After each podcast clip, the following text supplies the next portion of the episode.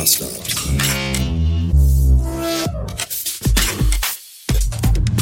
Hallo! Ich finde das immer noch ein bisschen sehr schade, dass es bei mir im Viertel nirgendwo fußläufig irgendwas gibt, wo man sich Essen mitnehmen kann. So Pizzeria, Restaurant zur Goldenen Möwe, Fleischbrötchen, Monarchie, irgendwie sowas, nichts dergleichen. Das Einzige, was da ist, ist diese olle, räudige Frittenbude, wo es eigentlich ziemlich gut schmeckt tatsächlich. Aber es ist halt auch so, man fühlt sich schon beim Betreten um vier Sozialklassen runtergestuft sobald man über die Schwelle gegangen ist. Ich war gestrig trotzdem da, weil ich ein bis zwei Hunger hatte. Auf Pommes mit Mayo und Currywurst. Und dann bin ich da rein und dann waren da mehrere ältere, teils doch recht ungepflegte Herren, die Bier aus Flaschen trunken offensichtlich kein Feierabendbier, denn für ein Feierabendbier muss man ja erstmal einer Erwerbstätigkeit nachgehen, um dann Feierabend machen zu können. Ich glaube nicht, dass einer von denen. Glaube ich nicht. Es war sehr gruselig, fühlte mich sehr unwohl. Und als der Frittenbuden, Imbissbudenbesitzer mir sagte, also mir das Essen in der Tüte gab und den Preis nannte, und dann fragte er mich, brauchst du Besteck? So ein Pommes-Pika oder so. Habe ich gesagt, nein. Und gedacht habe ich dann, nein. Denn im Gegensatz zu allen anderen Kunden hier habe ich einen festen Wohnsitz mit einer Küchenzeile, in der auch eine Schublade mit Besteck ist. Und dann bin ich gegangen. Ende der Geschichte. Ich habe gerade gesehen, bei uns im Haus ziehen neue Leute ein. Und zwar unter mir in der Mitte.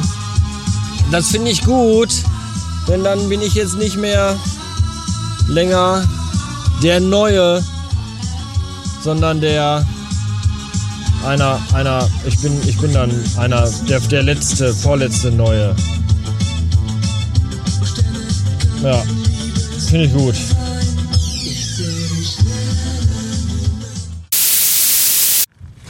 Wisst ihr, was ein Grinder ist? Ich wusste das bis gerade eben nicht. Aber ich glaube, das spricht eher für mich, dass ich das nicht wusste. Ich bin mal wieder am Rhein unterwegs hier am Fuße der A42 Brücke über eben denselbigen in Duisburg. Es ist mal wieder so weit. Immer wenn ich das Gefühl habe, mein Gehirn könnte überschwappen, nehme ich mir eine kleine Auszeit, fahre hier hin und gehe ein bisschen spazieren, um mich wieder zu erden hier an der Natur am Busen der Natur. Lieber ist man auch am Busen der Natur als am Arsch der Welt.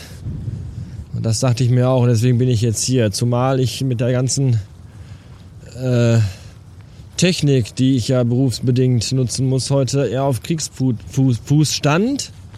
Und deswegen dachte, etwas ganz Konträres wäre doch schön. Und deswegen jetzt Natur ohne Technik. Ich habe sogar das iPhone im Auto gelassen.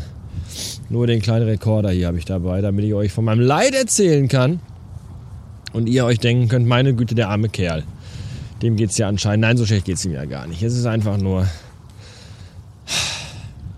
Ich sollte vielleicht mal so einen Anti-Aggressionskurs belegen, weil nicht funktionierende Technik äh, treibt mich tatsächlich innerhalb weniger Sekunden maximal auf die Palme und lässt mich auch sehr schnell meine Beherrschung verlieren. Ich hasse das einfach, wenn Dinge.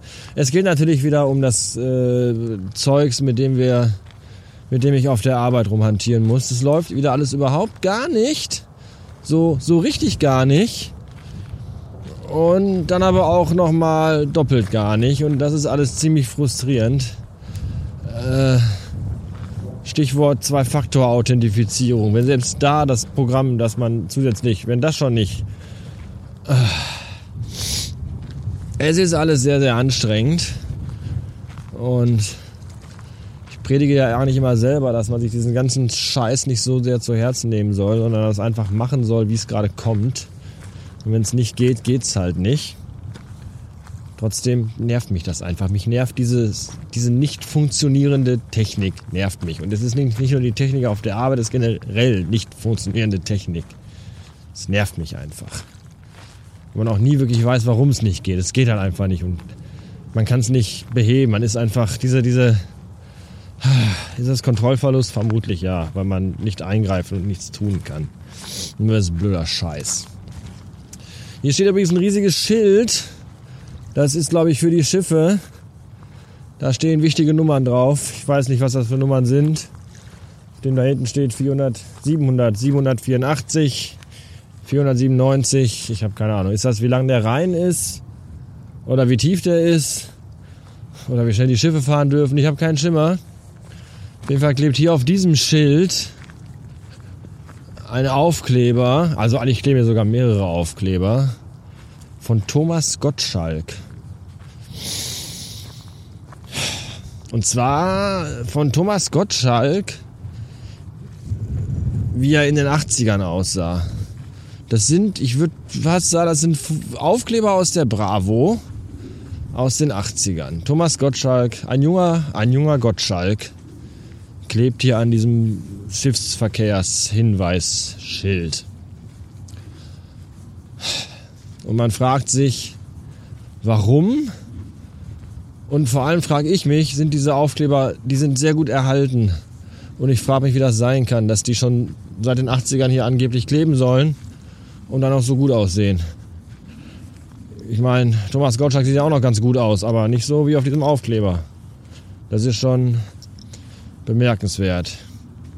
Und falls ihr jetzt auf die Website radiobastard.fm geht und da die Aufkleber in den Shownotes als Episodenbildchen seht, werdet ihr vermutlich in den Raum hineinschreien. Aber er hat doch gerade gesagt, er hat gar kein iPhone dabei. Wie kann er dann ein Foto davon machen? Das habe ich beim letzten Mal schon gemacht. Habe ich aber vergessen, euch davon zu erzählen. Und da ich jetzt wieder hier bin, fuhl es mir gerade herein, dass da doch noch was war. Somit wäre das Rätsel auch entmystifiziert.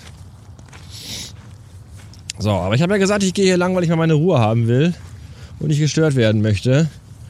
Und deswegen war es das auch schon für heute.